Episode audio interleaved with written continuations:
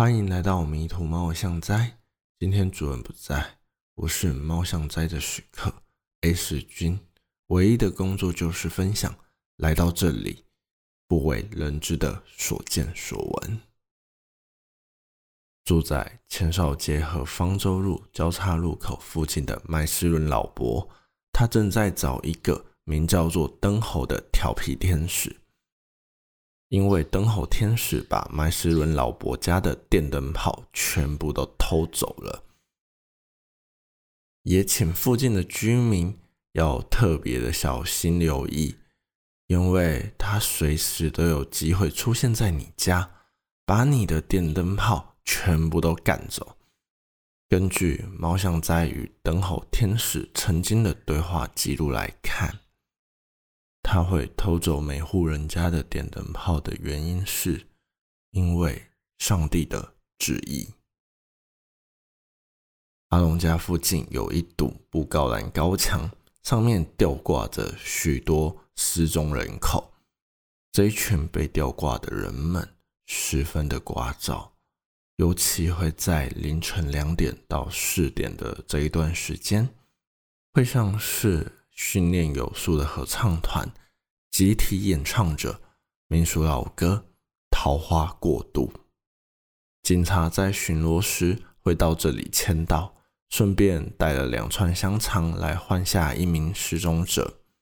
但这里的失踪人数却从来不曾减少过，反而还在持续的增加当中。克里区路上绘制的斑马线。正在举办四年一度的麻将大赛。这一场麻将大赛并不会影响到任何的交通，或者造成行车上的任何阻碍。只是斑马线会在路面上边画出各式各样的麻将纹理。同时，也请观赛的民众注意，要时时刻刻留意，礼让出行人的走动空间，不要过度的占用行人道。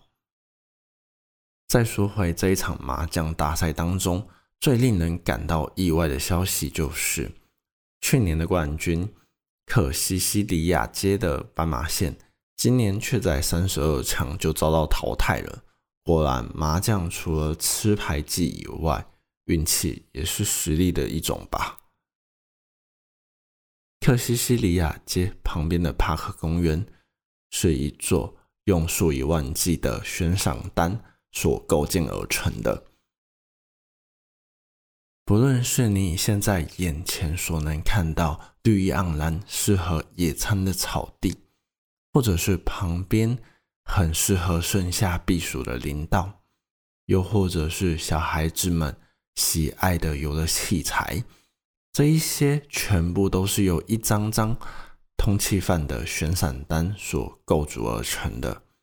你不经意地看着脚下的落叶，都能依稀看见叶子上印着通缉犯的长相、名字、罪行以及悬赏的金额。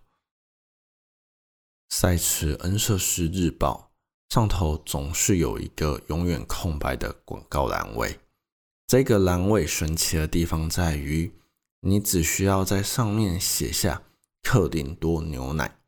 你就能从报纸里获得一瓶玻璃装的鲜奶，但更多时候，当你写下你所在意的失踪者名字，那么他就会给你一包泡面、一锅用来煮泡面的热水、一本求生指南、一捆童军绳和一组急救箱。我是 S 君，今天主人不在。也欢迎您再度来到迷途猫的巷仔。